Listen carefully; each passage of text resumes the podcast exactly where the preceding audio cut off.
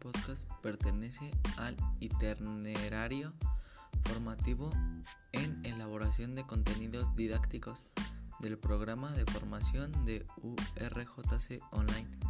Su objetivo fundamental es mostrar las posibilidades educativas del formato podcast a través del conocimiento de los fundamentos del lenguaje sonoro, las características de este instrumento didáctico y las funciones que puede cumplir, especialmente en docencia semipresencial y a distancia.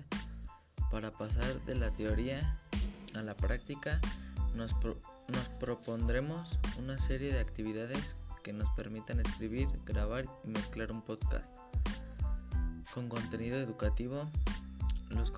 Los contenidos que elabores te permitirán contar con tus primeros episodios de podcast para compartirlos con tus estudiantes en las asignaturas de aula virtual.